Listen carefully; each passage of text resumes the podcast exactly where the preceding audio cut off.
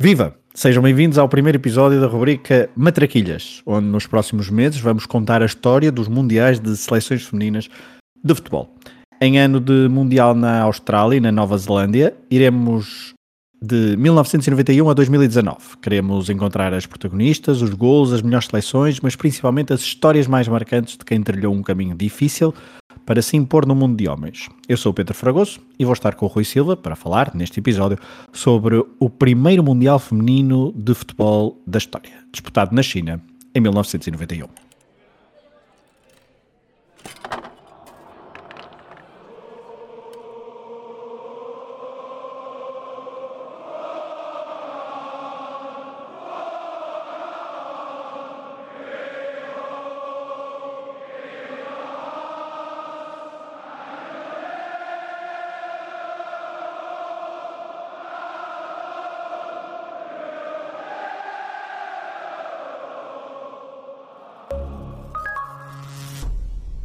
Olá, Rui. Olá, Fragoso. Vamos começar aqui uma viagem sobre um torneio cuja primeira edição oficial se realizou connosco já bem nascidos. Isto diz muito da história destes mundiais, para além de dizer que estamos cada vez mais velhos. Não, diz sobretudo que estamos cada vez mais velhos. Eu tenho memórias deste ano, tu não? Acredito que não tenhas. Não, não tenho. Tenho memórias deste ano, tenho muitas memórias de desporto neste ano, curiosamente ou não, não tenho nenhuma memória deste Mundial. Pois, e nós vamos falar, antes de irmos então ao Mundial 2000 e...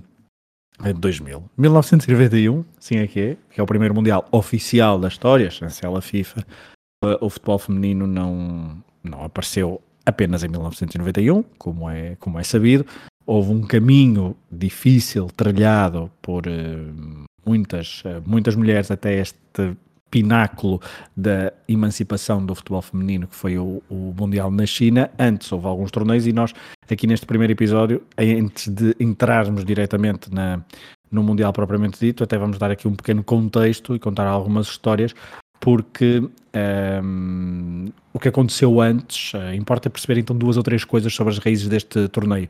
E Rui, a verdade é que estamos a falar então de jogos de seleções, jogos internacionais e nós aqui no podcast às vezes temos recuado em algumas rúbricas a tempos onde nem os jogos uh, entre seleções femininas eram reconhecidos e é precisamente isso que tu nos vais contar.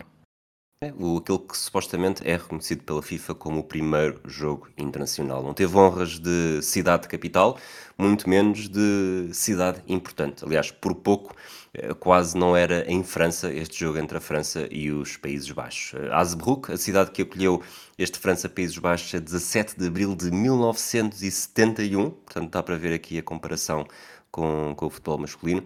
Uh, Hasbrook então está na ponta norte do país, praticamente em cima da fronteira com a Bélgica, e entrou para a história quase sem saber como. Calhou ter sido escolhida para organizar aquele jogo, não havia nenhuma ocasião específica aparente.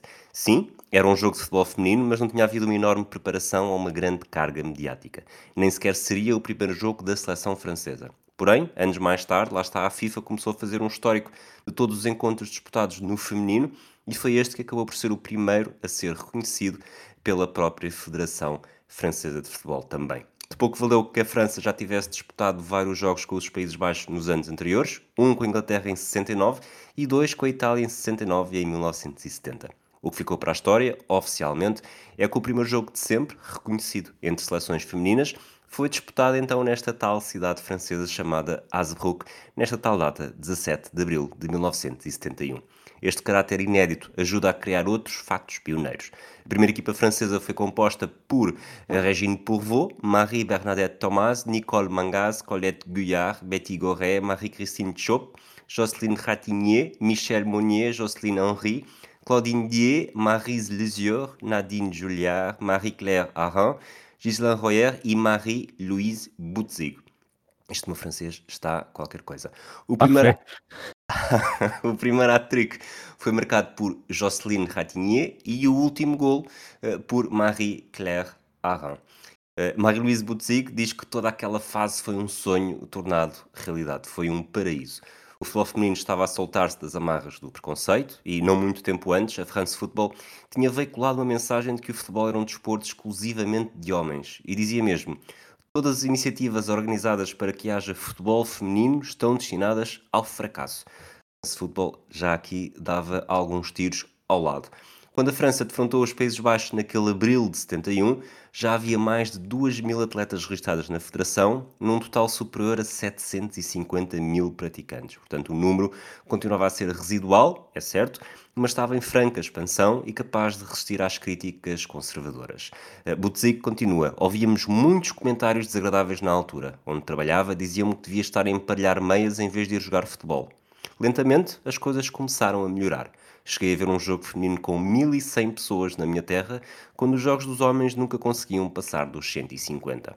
Outra pioneira francesa, Gislaine Royer-Souef, explicou ao organismo mundial que nem na própria família tinha descanso. Comecei a ir com os meus irmãos quando eles iam jogar futebol, mas não passava de apanha-bolas. Com o tempo, comecei a misturar-me. Não era fácil jogar sendo rapariga. Tínhamos de ouvir muita coisa desagradável. Mas isso só demonstra a nossa inteligência ao conseguir ignorar e continuar no nosso caminho. Estávamos a perseguir a nossa paixão, isso é que era importante.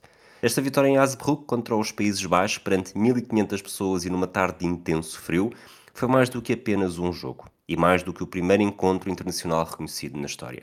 Depois do triunfo, o selecionador Pierre Geoffroy revelou que o triunfo tinha garantido um lugar no Mundial não oficial do México, que ia ser disputado uns meses depois. Colette Guillard dizia que Geoffroy não tinha dito nada antes do jogo. O regresso a casa de autocarro foi eufórico, estávamos muito mais animadas. Celebrámos e bebemos, estávamos todas um pouco tocadas. Pierre Geoffroy foi mais do que o selecionador daquela equipa. Foi um verdadeiro impulsionador do futebol feminino em França e um pouco por toda a Europa. Jornalista, escrevia em publicações como a France Football e não perdia uma oportunidade para promover a modalidade. Era um visionário e desempenhou um papel fulcral no crescimento das próprias jogadoras dentro e fora de campo. Geoffroy era também o líder do Stade de Rennes, equipa que mais alimentava a seleção e garantia que os tempos livres eram momentos de evolução e de crescimento.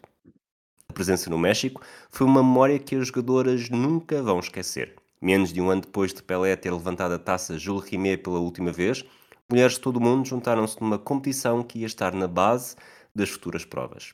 A França terminou no terceiro lugar e chegou a jogar no Estádio Azteca perante 60 mil pessoas.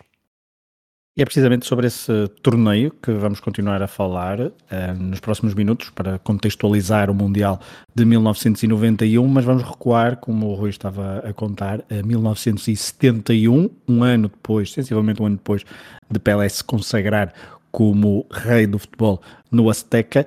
Um, esta foi uma edição experimental, não tinha, não era de facto um, o primeiro grande torneio disputado no México, mas então este Mundial, vamos chamar não oficial, de 1971, ajudou na altura a perceber que havia uma gigantesca margem de evolução no que dizia respeito ao futebol feminino. A ideia, lá está, não tinha nada de invenção. Porquê?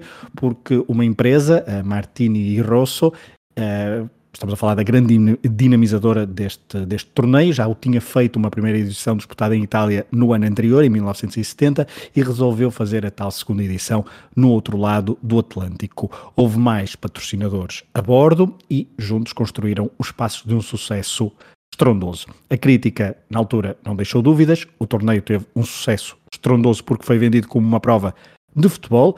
Sim, é verdade, eram mulheres, mas isso não passava de um simples pormenor. O jogo era o mesmo, apesar de ser disputado em duas partes de 35 minutos. As balizas podiam ter postos com partes a rosa e os elementos da comissão organizadora tinham uma indumentária no mesmo tom, mas tudo isso não passava de um, não passavam de adereços de uma enorme produção de marketing para vender o essencial. Jogos de futebol. O comitê não se preocupou em saber se a prova ia ser um fracasso do ponto de vista financeiro ou comercial, tinha seleções, seis seleções presentes: México, a jogar em casa, Argentina, Inglaterra, Dinamarca, Itália e a França, como o Rui nos, nos disse há pouco, e tinha também, para além das seleções, tinha jogos para organizar então este comitê, o resto para eles seria acessório. A Martini e Rossi não olhou a despesas, o sucesso do México 1970 tinha lançado a semente para este México 1971, o contexto era diferente, por isso a marca decidiu pagar as viagens, o alojamento, os equipamentos de todas as seleções presentes. Com tanto esforço, não espanta que a própria prova também seja conhecida por Martini Rossi Cup. Se a final da prova em 1970 tinha sido um sucesso, com 40 mil pessoas em Turim, na altura na primeira edição, a verem a Dinamarca bater a Itália por 2-0, o jogo inaugural em 1971 superou desde logo as expectativas. No Azteca, a 15 de agosto, 80 mil adeptos viram o México derrotar a Argentina por 3-1.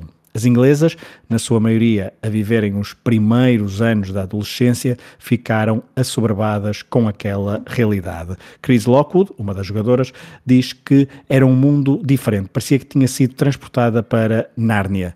Não sabíamos o que esperar, só tínhamos feito um pequeno torneio de qualificação na Sicília, em campos sem bancadas, era isso que estávamos habituadas. De repente, fomos empurradas para o meio daquela euforia.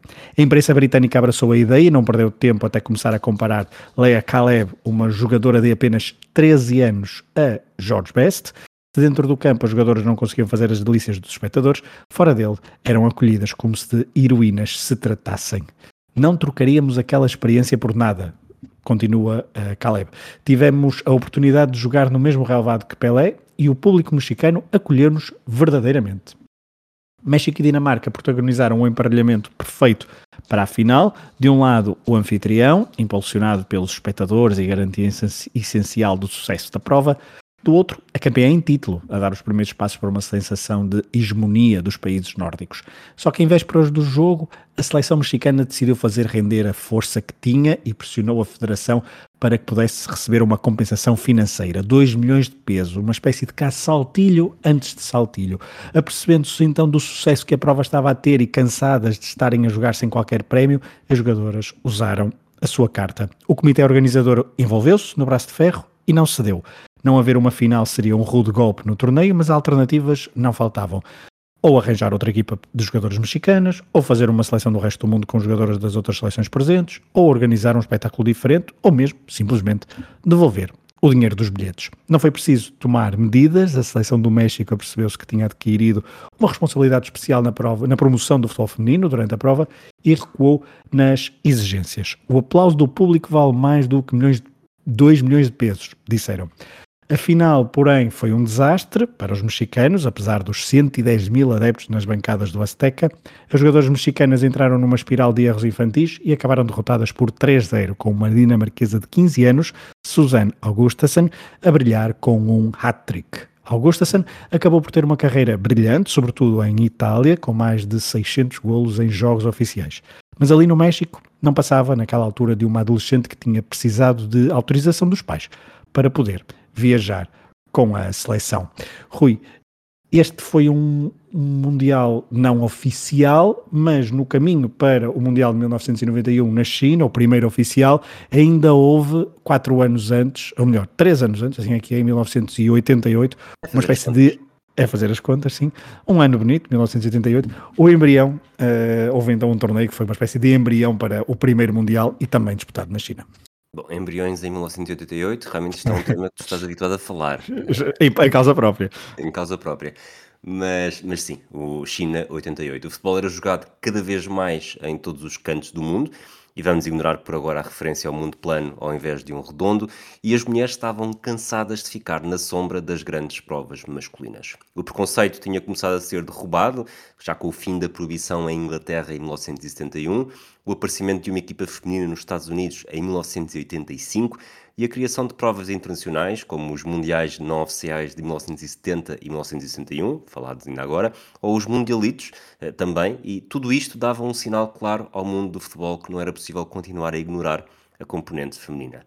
Com base neste contexto, uma norueguesa, Ellen Willa, deu o mote na Cimeira da FIFA em 1986. Mais do que fazer história por ser a primeira mulher a falar num evento destes, serviu também como um enorme acordar de consciências. Subi ao palco e realcei que o futebol feminino nunca tinha sido mencionado em linha nenhuma dos documentos da FIFA. Também disse que estava mais do que na altura de as mulheres terem o seu próprio Mundial e a possibilidade de participar no torneio olímpico. A plateia esmagadora mas... esmagadoramente masculina ignorou-a, mas João Avelange, o presidente, foi sensível ao tema e sentiu que estava na altura, por isso mandatou o seu secretário-geral, um tal de Sepp Blatter, para encontrar uma fórmula que corrigisse este abandono. E Sepp Blatter diz: Quando Avelange me disse que o problema era meu, eu resolvi-o. Blatter teve dois anos para preparar este embrião que daria origem ao primeiro Mundial oficial. Na China, em 88, entre 11, entre 1 e 12 de junho, 12 seleções lutaram pelo primeiro lugar. A UEFA surgiu em destaque com Países Baixos, Noruega, Suécia e Checoslováquia, seguindo da AFC com China, Tailândia e Japão. O objetivo era o de inclusão, por isso todas as confederações foram chamadas para a prova. O Brasil da Comebol, a Austrália da Oceania, a Costa do Marfim da CAF e, por fim, o Canadá e os Estados Unidos da CONCACAF. O público chinês correspondeu e logo no primeiro jogo deu o mote para as boas assistências, com uma lotação de 45 mil entre a China e o Canadá. A tendência continuou durante todos os encontros da prova até à final, ganha pela Noruega contra a vizinha Suécia, graças a um gol de Linda Madalen. O sucesso da organização, a resposta do público e o interesse gerado pelas próprias seleções não deixaram margem para dúvida. Logo nesse mês, a FIFA validou a utilidade de uma prova e definiu que o primeiro Mundial Feminino da história seria disputado na China, três anos depois.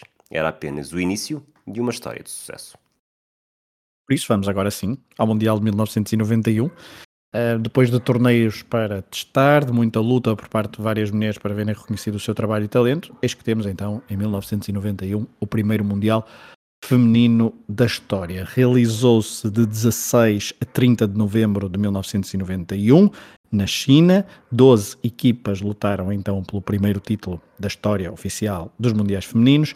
Quatro cidades numa única província uh, da China foram sedes do Mundial. As cidades foram Foshan, Guangzhou, Jiangmen e Zhongshan. Todas as seis confederações da FIFA. não estava mal, mas o teu, o teu mandarim está bastante melhor. Obrigado. Eu, sabes que Mundial na China tive que me preparar e, e, vocês podem contar com isto para todas as edições dos Mundiais Femininos, que eu agora nem sei onde é que são, mas, mas pronto. Um, todas as seis confederações da FIFA tiveram pelo menos um representante. A Nigéria uh, pela CAF. A, a, Ásia teve três representantes: o Japão, Taiwan e a China, organizadora. Brasil a representar a Comebol. A Nova Zelândia a representar a Confederação da Oceania. Uh, do, da, da, da, CONCACAF, portanto da, da, América do Norte e Caraíbas, Estados Unidos e, por parte da Europa, o contingente maior, Dinamarca, Alemanha, Itália, Noruega e Suécia. As qualificações foram feitas em quase todas as confederações com base então nos torneios continentais. Esta é, aliás, uma diferença em relação ao futebol masculino, onde o Mundial apareceu primeiro que muitos torneios continentais, com destaque por exemplo, para o, para o caso europeu, se olharmos para os, uh, para, os, para os europeus oficiais da UEFA, uh, já tinha havido em 84 com vitória da Suécia, em 87 com vitória da Noruega, em 89 com vitória da Alemanha, Alemanha, ou na altura RFA, um, RFA que depois em 1991 também já a Alemanha voltou a vencer a prova. Uh, e uh, voltando então a 1991, uh, te referi que Portugal não disputou por isso qualificação direta para este Mundial de 1991.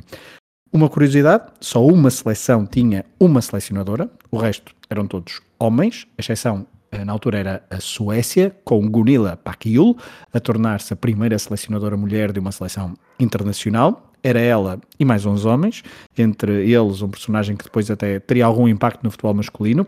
O selecionador da Nigéria neste Mundial foi o neerlandês Jo Bonfrère, que guiou a Nigéria uns anos depois à conquista do ouro olímpico em Atlanta com, a tal, com aquela geração eh, de Canu, ou Coxa, ou Taribo Oeste, entre tantos outros, e hoje num dia onde parece que já é oficial que Hervé Renard, um selecionador, um técnico francês que vai uh, orientar então a seleção feminina francesa, ele que tem estado em destaque noutras seleções masculinas, mas vamos aos grupos, Começando de trás para a frente, e recordamos que estamos a falar de três grupos com quatro equipas cada, as duas melhores seleções de cada grupo avançam para os quartos de final e os dois melhores terceiros classificados também o fazem, dois melhores de três.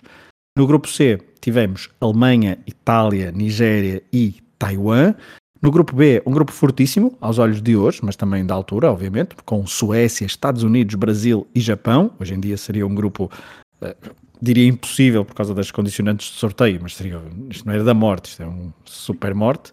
E no grupo A, o grupo da anfitriã China, juntamente com Noruega, Dinamarca e Nova Zelândia. E Rui, neste grupo fez-se história, estamos a falar da primeira edição oficial de um torneio, nós aqui gostamos sempre destes pequenos detalhes dos primeiros golos e dos primeiros jogos, por isso, conta-nos quem é que entrou para a história com o primeiro golo no Mundial Feminino.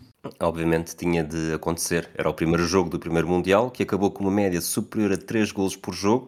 Em algum momento a bola iria beijar as redes, catapultando a sua responsável para um estatuto histórico na prova. Calhou a Mali, não, não confundir com Nali, a tenista, defesa central chinesa aos 22 minutos do jogo com a Noruega. O trabalho árduo aplicado pelo selecionador, com atenção redobrada nos lances de bola parada, surtiu efeito.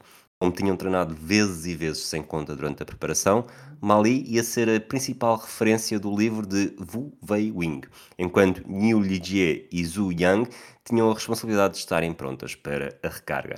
Não foi preciso tanto, e, e explica-me ali. O livro da Wei Wing veio com tanta força que eu quase só precisei de pôr a cabeça na trajetória da bola. Naquele dia especial, 16 de novembro de 91, a China terminou com uma goleada à Noruega por 4-0 perante 60 mil espectadores. E continua ali. Tenho orgulho em ter marcado o primeiro gol na história do Mundial, mas não tive essa noção quando marquei. Lembra que a equipa estava sob uma grande tensão e sabia que a Noruega ia fazer de tudo para chegar ao empate logo a seguir. Estávamos tão preocupadas com a estreia no Mundial que só nos conseguíamos concentrar no jogo em si. E marcar não ajudou, não tive tempo para celebrar, nem sequer consegui ouvir a ovação dos fãs. Tinha de fazer o meu melhor para manter a defesa atenta. A história do Mali até chegar ao Mundial não é igual a tantas outras. Sim, o Brasil tinha jogadoras que tinham sido internacionais de handball ou passado pelo futebol americano na universidade mas normalmente o passado incluía sempre futebol. Mas Mali vinha do basquetebol. Quando andava na escola, fazia parte de uma equipa que ganhou todos os campeonatos locais que havia para ganhar. Depois foi atraída pelo futebol. Era alta, 1,71m e com uma boa impulsão. Por isso, os treinadores acharam que seria uma boa defesa. Não demorou muito tempo a adaptar-se e naquele gol, quando saltou para o cabeceamento, foi como se estivesse a saltar para lançar ao cesto. A entrada, gloriada, entrada gloriosa neste Mundial não foi acompanhada nos jogos seguintes. A China atingiu os quartos de final, mas foi eliminada pela Suécia. A derrota partiu-nos o coração. Estávamos mesmo tristes e chorámos muito. Continua a ser um espinho cravado no meu coração. A dor desta derrota é mais intensa do que a da paixão não correspondida. E tu, Fragoso, o que é que achas pior? Uma, uma, a dor de uma derrota ou a dor de uma paixão não correspondida? Ou és o engatatão e nunca experimentaste uma delas? Pois, uh, depende, da, depende da derrota uh, que estamos a falar. Aqui estamos a falar de uns quartos de final, mas eu, longe de ser encantatão, uh, bom, desgosto amoroso, mesmo assim, os quartos de final ainda não, não justificam. Se fosse na final, o, o, caso seria, seria diferente. Mas sobre esse resultado dos quartos de final já falaremos daqui a, daqui a pouco.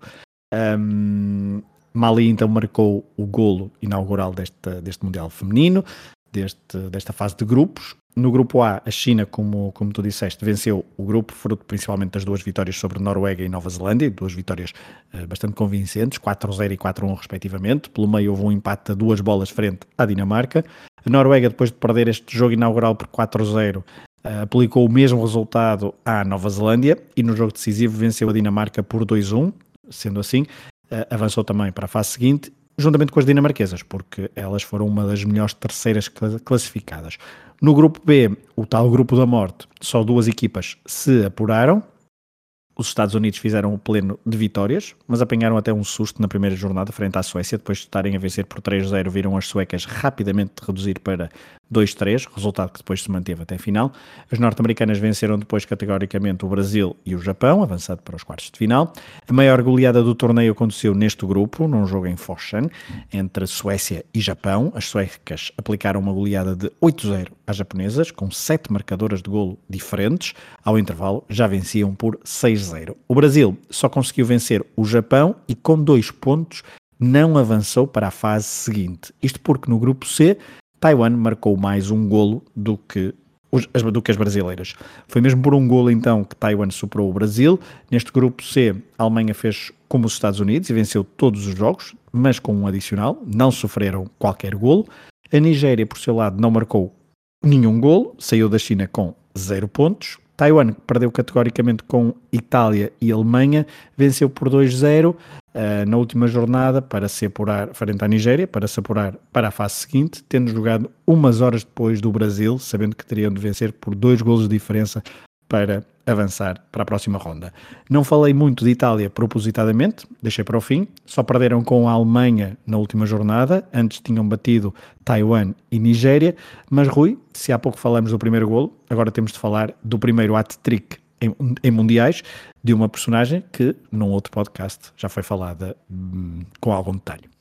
é uma das figuras do pioneiro, uma figura que o chat GPT não reconhecia como, como com o seu estatuto de pioneira, mas, mas já lá vamos. Portanto, esta é a história da mulher que marcou o primeiro hat-trick na história de um Mundial, aconteceu na China, a 17 de novembro de 1991, logo no segundo dia da competição.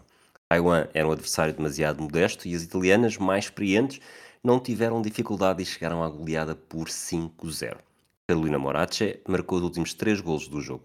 A história do futebol feminino italiano confunde-se com a da mulher que nasceu em Veneza a 5 de fevereiro de 1964. 5 de fevereiro, dia de nascimento de Cristiano Ronaldo também.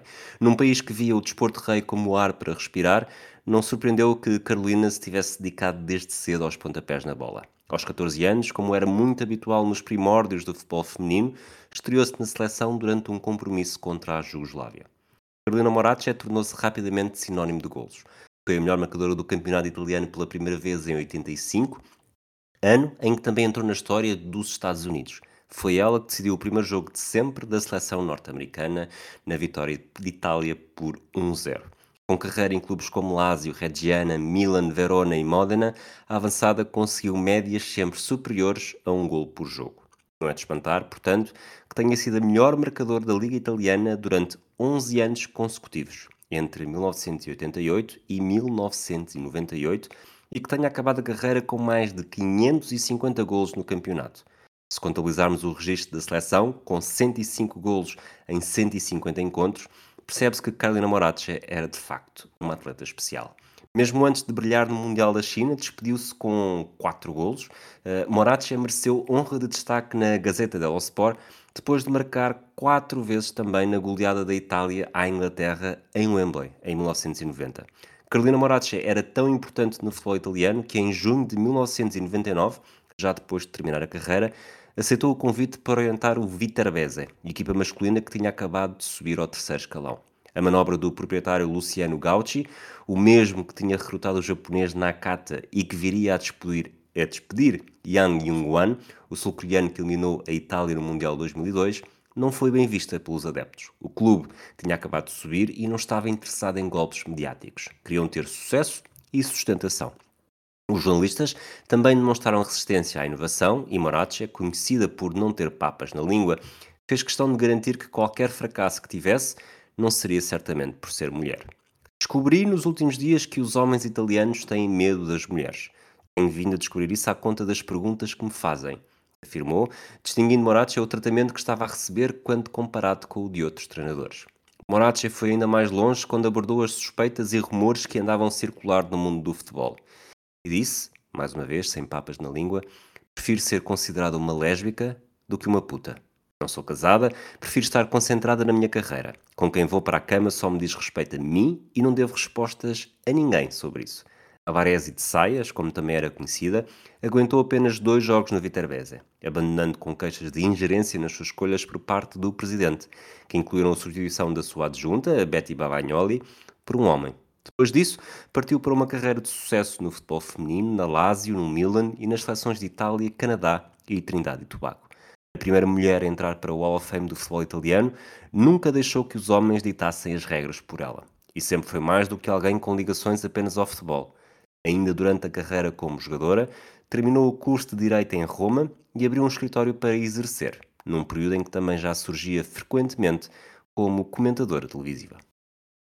Últimos ao Mundial de 91, Carolina Moraes então fez o primeiro hat-trick, mas ainda na fase de grupos. Vamos agora aos quartos de final, a fase a eliminar do torneio. Os jogos dos quartos de final realizaram-se todos no mesmo dia, 24 de novembro, e houve dois jogos a precisar de prolongamento. A Alemanha, depois do registro imaculado na fase de grupos, defrontou a Dinamarca e venceu por 2-1 lá está, após prolongamento. Também a Noruega precisou de 30 minutos extra para derrotar a Itália de Carolina Morace, mas por 3-2, após igualdade a duas bolas no tempo regulamentar. Já os Estados Unidos tiveram missão facilitada ao golear por 7-0 a seleção de Taiwan. Por último, a anfitriã China ficou pelo caminho, como dissemos logo no início, ao ser derrotada pela Suécia por 1-0, com o gol de alguém que hoje é uma personagem icónica deste desporto, Pia Sundhak. Rui, o gol de Pia nos quartos de final foi ao minuto 3, mas não foi de penalti, algo até estranho para ela neste torneio. Exatamente. Portanto, vamos lá falar desta história escrita com penaltis.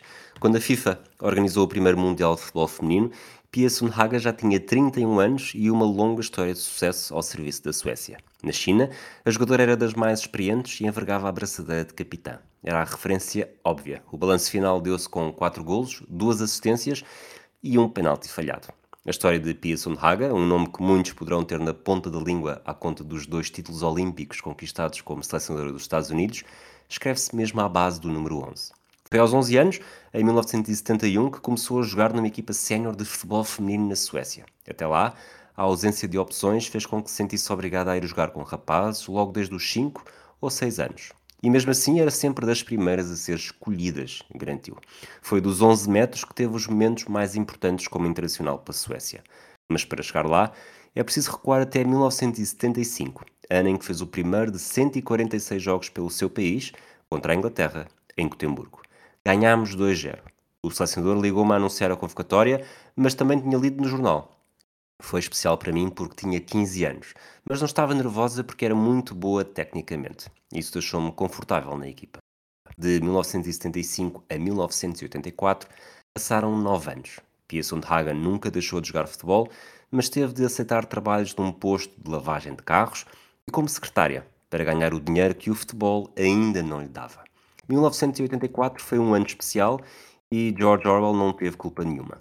O ano em que a UEFA organizou pela primeira vez um europeu de futebol feminino. A qualificação teve 16 equipas e se Portugal não foi além do último lugar do grupo 3, dois empates e quatro derrotas com apenas um gol marcado por Alfredina contra a Suíça, a Suécia dominou um grupo com Noruega, Finlândia e Islândia.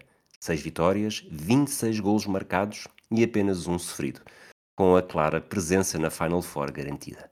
Pia Sundhage pode ter marcado apenas 3 destes 26 gols na fase de qualificação, mas quando o nível de dificuldade aumentou, mostrou ser fundamental. Nas meias finais, disputadas a duas mãos, marcou 3 dos 5 gols com que a Suécia eliminou a Itália.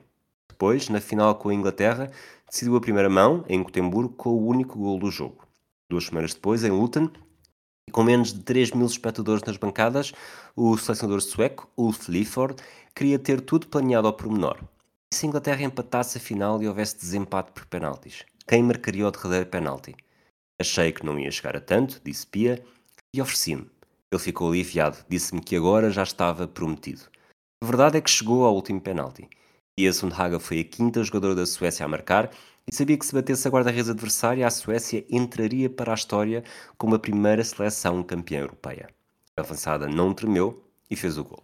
Sete anos depois, na China, organizou, a China organizou o primeiro Mundial. Pia Sundhage era uma jogadora experiente, já tinha centenas de golos marcados, fora quatro vezes campeã sueca e já tinha tido uma aventura no futebol italiano ao serviço da Lazio. Tinha também feito história a tornar-se a primeira mulher a marcar em Wembley, contra a Inglaterra em 1989. A Suécia era uma natural candidata ao título e a experiência de Pia Sundhage era uma mais-valia imperdível. Na estreia, houve um penalti contra os Estados Unidos e foi outra jogadora, Hansen, a ser chamada a bater. Falhou a baliza. Na oportunidade seguinte, contra o Brasil, a capitã voltou a assumir responsabilidade e não vacilou. E a Sundhaga liderava pelo exemplo. O problema foi no terceiro e último jogo da fase de grupos contra a China.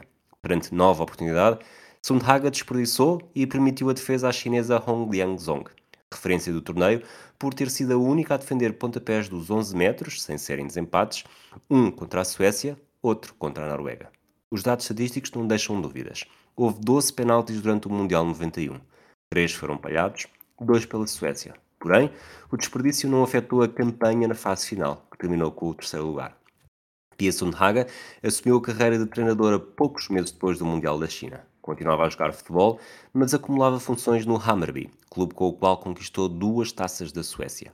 Pela seleção, jogou até 1996, participando em mais um Mundial e nos Jogos Olímpicos de Atlanta. Quando as ações dentro das quatro linhas foram deixadas para trás, Pia começou a desenhar uma carreira brilhante no banco de suplentes. Nos Estados Unidos até 2007, ano em que foi anunciada oficialmente como selecionadora norte-americana. Os resultados falam por ela. Pode não ter ido além de uma presença na final no Mundial 2011, perdida para o Japão, mas conquistou os títulos olímpicos em 2008 e em 2012. Quando a etapa nos Estados Unidos terminou, regressou a casa para orientar a Suécia. Com aspirações mais modestas, apesar da tradição, conseguiu ainda assim uma medalha de prata no Rio de Janeiro. Curiosidade, o caminho até à final teve duas vitórias no desempate por grandes penalidades, nos quartos contra os Estados Unidos e nas meias contra o Brasil, porque com Pia Sundhaga tinha mesmo de ser assim. Muito bem. Pia Sundhaga marcou então o golo que apurou a Suécia para as meias finais. Nas meias finais, três equipas europeias, uh, mais os Estados Unidos. Na meia final mais aguardada, Alemanha e Estados Unidos deram-nos sete golos, mas as americanas nunca estiveram em perigo. 5-2 foi o resultado final. As, as norte-americanas tiveram a vencer por 3-0 e 4-2, sempre com o controle da partida, com destaque para o hat-trick de Karen Jennings. Na outra meia-final, outro resultado desnivelado, 4-1 para a Noruega, no duelo então com a vizinha Suécia. As suecas até se adiantaram no marcador, mas depois houve rolo compressor das norueguesas que levou a melhor. Norue Noruega, então, e Estados Unidos eram as primeiras finalistas do Mundial Feminino, já lá iremos, mas antes temos de falar sobre o encontro para terceiro e quarto lugares. É um torneio FIFA, tal como nos homens, no torneio feminino ele também existe, e o encontro entre Suécia e Alemanha, eh, neste caso, neste Mundial de 1991, foi histórico, Rui. Guangzhou, 29 de novembro de 1991. O penúltimo jogo do primeiro Mundial de Futebol Feminino da história da FIFA tem reservado uma surpresa. O jogo de atribuição do terceiro lugar entre Suécia e Alemanha será arbitrado por uma mulher, a brasileira Cláudia Vasconcelos. E mais, toda a equipa de arbitragem será feminina, com a neozelandesa Linda May Black e com a chinesa Xiu Dizwu a comporem o trio. O momento histórico para Cláudia Vasconcelos começou a desenhar-se em 1983, quando estava a tirar o curso de Educação Física na faculdade e reparou que ia haver a primeira formação para árbitras. Achei que era um caminho para chegar ao mundo do futebol. Sempre gostei de futebol desde a infância e o meu desejo era ser treinadora. Contou em 2014 numa entrevista conduzida pelo investigador Igor Chagas Monteiro para o projeto Garimpando Memórias do Centro de Memória dos Esportes. Cláudia nunca tinha sido atleta, mas desde pequena que via futebol em casa com a família, não fosse ela brasileira. Ali, naquele momento, sem perceber, começou a desbravar caminho para se tornar uma pioneira do futebol feminino. O início, como sempre, foi tremido. O curso tinha sido criado porque os homens não queriam apitar futebol feminino, que era um futebol pessimamente jogado, diziam, e que estava a dar os primeiros passos no Brasil. Mas durante a formação, Cláudia Vasconcelos teve de passar por vários infernos. Arbitrava nos lugares mais escabrosos, sem segurança nenhuma, campos sem proteção, e reforçou que o Brasil era um país muito machista e que não via com bons olhos a existência de mulheres como árbitras. Oito anos depois, a organização do primeiro Mundial de Futebol Feminino abriu a porta às mulheres, com bola e com apito. Queriam levar árbitras como teste para saberem se realmente podiam criar um quadro de arbitragem. Então resolveram levar as melhores seis do mundo. Fizeram uma pesquisa por todo o lado e do Brasil escolheram-me a mim. O relatório técnico da FIFA não deixa dúvidas e diz: a decisão de nomear mulheres para equipas de arbitragem demonstra o caminho que já foi feito pelas senhoras de preto nesta carreira. Os números são otimistas.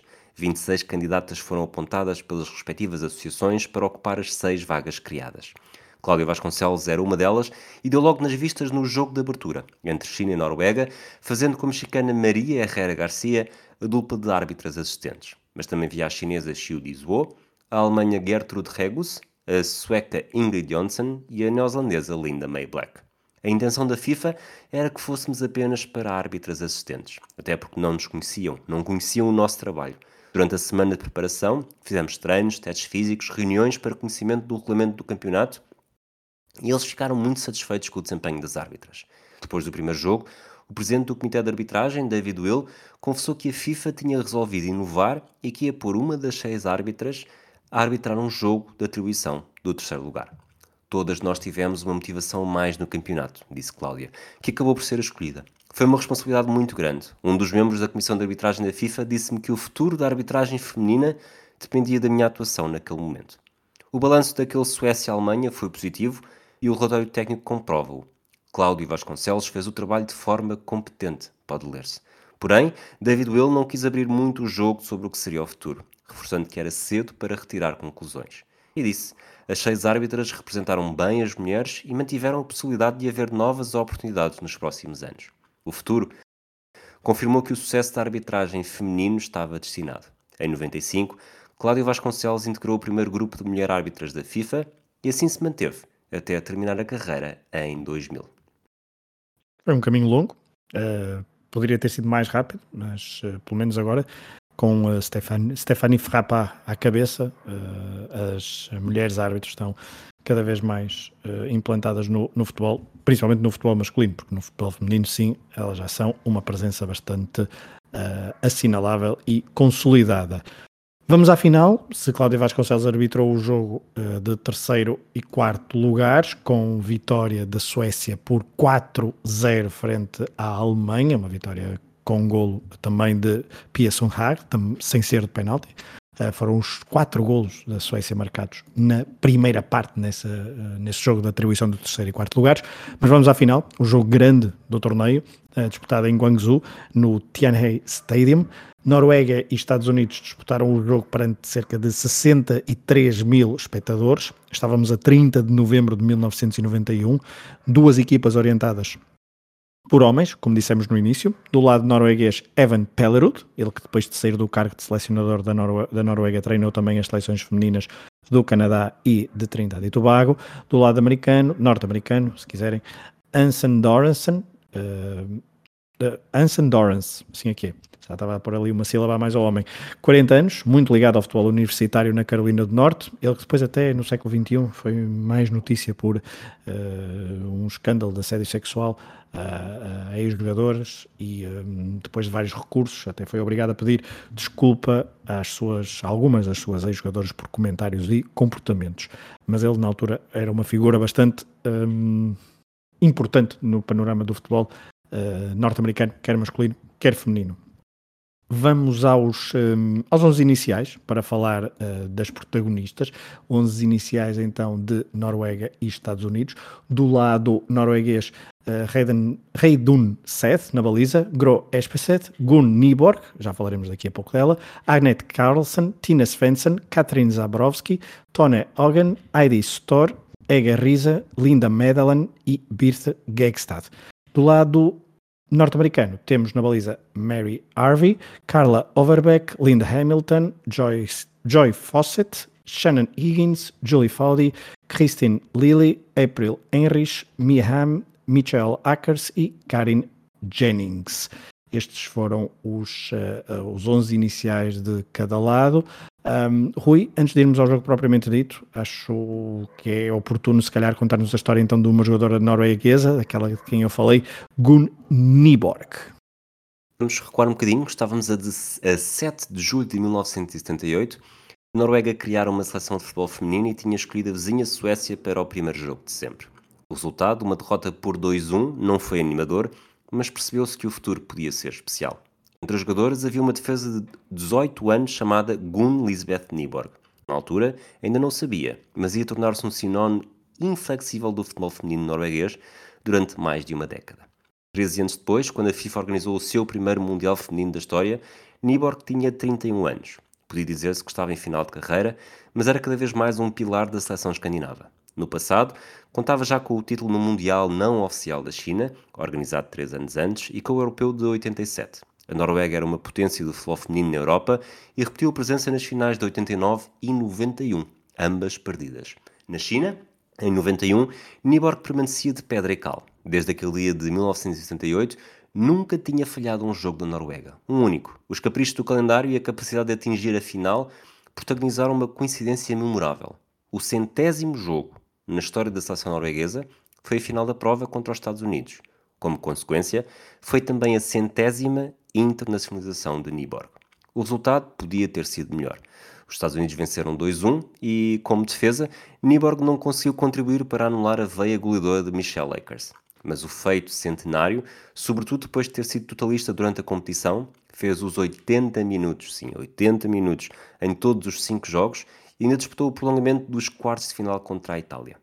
Na gala de final da prova, recebeu um prémio especial de João Avalanche. Acompanhado de Pelé, o presidente da FIFA entregou a Niborg a bola utilizada durante a final. Foi um prémio inesperado, mas a defesa não estava pronta para deixar os seus créditos por mãos alheias, continuando esta inacreditável série durante mais 10 jogos.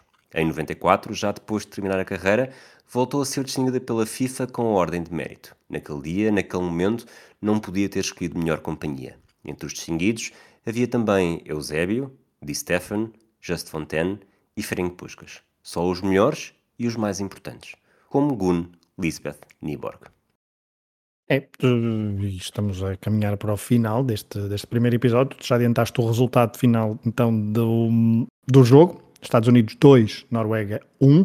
O primeiro gol foi marcado por uh, Michel Ackers uh, aos 20 minutos, de cabeça. Depois, também de cabeça, Linda Medellin empatou para a Noruega. O resultado ficou assim até o intervalo, 1-1 mas na segunda parte, a mesma jogadora norte-americana, de quem tu já nos vais falar mais um bocadinho, uh, voltou a marcar num erro uh, já perto do fim, porque foi ao minuto 78, e como tu disseste bem, os jogos têm, tiveram 80 minutos, tinham 80 minutos neste, neste Mundial, uh, e bem perto do fim há um, há um erro de uma, de uma defesa norueguesa que faz um mau atraso para a guarda-redes, e Akers conseguiu uh, ser mais, mais rápida e uh, recuperar a bola, fintar a guarda-redes e empurrar para o fundo da baliza, dando assim o gol que daria o título, o primeiro título dos Estados Unidos uh, e o primeiro título do Mundial Feminino de futebol, num jogo onde tu falaste há pouco de Pelé na gala, mas o Pelé esteve, por exemplo, a cumprimentar todas as jogadoras antes do apito inicial, isto também para revelar a importância que a FIFA tentou dar a este, este torneio numa final Rui então com um, entre Noruega, que tinha com Gun Nyborg como estrela de, à cabeça, está o jogo número 100, mas do lado americano, obviamente que um, a história e a dita como, um, como a grande vedeta desta final, Michelle Ackers, não só pelo bis, mas também por toda a sua carreira, Rui. É, ela não tinha ainda 20 anos quando estreou pela seleção dos Estados Unidos durante uma digressão à Itália, naqueles que seriam os primeiros compromissos da equipa norte-americana. A organização era escassa, estavam a dar os primeiros passos, mas com 19 anos, Michelle demonstrou que tinha lugar na história à espera dela e marcou o primeiro gol de sempre dos Estados Unidos, num empate a dois golos com a Dinamarca. Quando o Mundial 91 chegou, a seleção dos Estados Unidos era mais do que um simples grupo de férias em Itália. A fase final era na China e o grau de preparação tinha subido vários níveis. Akers estava na sua melhor fase de sempre, acabada de casar e com um acordo recém-assinado para representar o Tirashaw, da Suécia. Caí num mundo de fantasia. Um noivado rápido, uma casa, um casamento, um mundial. Foi tudo supersónico. A prestação de Akers entrou para a história, fiel ao seu estilo de dar tudo a cada jogada, sem pensar no futuro. A jogadora da frente de ataque começou por marcar um gol ao Brasil e dois ao Japão, ainda durante a fase de grupos nos quartos de final levou o patamar com 5 gols a Taiwan, um recorde que ainda dura. E na final contra a Noruega foi absolutamente decisiva com os dois gols do triunfo por 2-1. Foram 10 gols no total. Desde então, nenhuma jogadora conseguiu passar dos 7 numa fase final desta competição. Estrelas como a chinesa Sun Wen em 99, Birgit Prinz em 2003 e Marta em 2003 alcançaram essa marca, mas nada mais do que isso. Michelle Akers regressou aos Estados Unidos como uma heroína desconhecida. Logo no voo de regresso, uma idosa perguntou-lhe o que tinha ido fazer à China. Ficou satisfeita pelo triunfo, como quem reage a uma resposta positiva sobre se as férias foram felizes. Boa, respondeu ao saber. O ano tinha sido inacreditável, com 39 gols em 26 jogos pela seleção. Mas o futuro trazia uma novidade sombria. O diagnóstico tinha o vírus de Epstein-Barr, conhecido por provocar fadiga crónica e outros sintomas de debilidade incapacitante. E ali estava Akers, conhecida pela sua entrega total, incapaz de acordar com energia suficiente para fazer o que mais gostava. Todos os dias sentia como se tivesse feito uma viagem de avião até a Europa, sem dormir, sem comer, saída do avião e direta para o treino. Quando era mau, não me conseguia sequer sentar numa cadeira, só conseguia estar deitada. À noite, encharcava três camisolas com suor, e as dores de cabeça eram incapacitantes. Vista como o Michael Jordan do futebol feminino, Akers estava obrigada a negociar com a selecionadora o seu tempo de utilização. Sabia que não podia disputar os 90 minutos, na altura que passou para 90 minutos, mas não deixava de tentar conquistar cada instante em campo. De decisiva em 91, passou para um trunfo especial nas edições seguintes. Os problemas físicos, que não se limitavam ao vírus, provocaram uma metamorfose em campo. Começou a recuar no terreno, fugindo dos momentos de maior agressividade das defesas contrárias e fixou-se no meio campo, destacando-se uma vez mais pela sua enorme qualidade. Anson Norris nunca se cansou de elogiar a competência de Akers. Era uma guerreira icónica. Hoje, em 2013, na altura que disse esta frase, ainda digo que é a jogadora mais completa de sempre. Podes olhar para diferentes jogadoras que são consideradas as melhores do mundo e encontrar falhas. Quando estava no seu melhor, Akers não tinha nenhuma. Não foi por acaso que em 2002, já depois de ter contribuído de forma modesta, mas importante para o título mundial de 99, a jogadora foi eleita a melhor de sempre do século XX, numa distinção que foi obrigada a partilhar com Sun Wen, na mesma lógica que Pelé e Maradona a dividiram, com base nas escolhas dos especialistas em conjunto com os votos dos adeptos. Michelle Akers já não jogava, mas a sua sombra continuava a meter medo. Para trás tinham ficado 105 golos em 153 jogos pela seleção. E tudo tinha começado na China, em 91, com a primeira verdadeira sensação do futebol feminino. Está a chegar ao fim, então, este primeiro episódio da rubrica Matraquilhas, em que vamos percorrer a história dos uh, mundiais oficiais uh, femininos. Neste episódio, até demos algum contexto a esta prova que a FIFA acolheu a partir de 1991, uh, com este torneio realizado na China e conquistado pelos Estados Unidos. Hum, Rui, algum comentário adicional? Não, vamos continuar esta, esta viagem garantindo que vale roletas. vale roletas, vale. Próximo Mundial de, de que falaremos será o Mundial de 1995, organizado pela Suécia. Veremos se, para quem não sabe, eh, acredito que haja menos ouvintes a saber de cor as, os vencedores do, dos Mundiais, portanto vou deixar algum suspense. Um, fica não na... foi Portugal. Não foi Portugal, é verdade. Uh, e veremos, uh, posso adiantar, é que o modelo competitivo continua o mesmo. Três grupos com quatro equipas. Veremos então no próximo episódio, Matraquilhas, para falar deste Mundial de 1995 realizado na Suécia. Um abraço e até à próxima.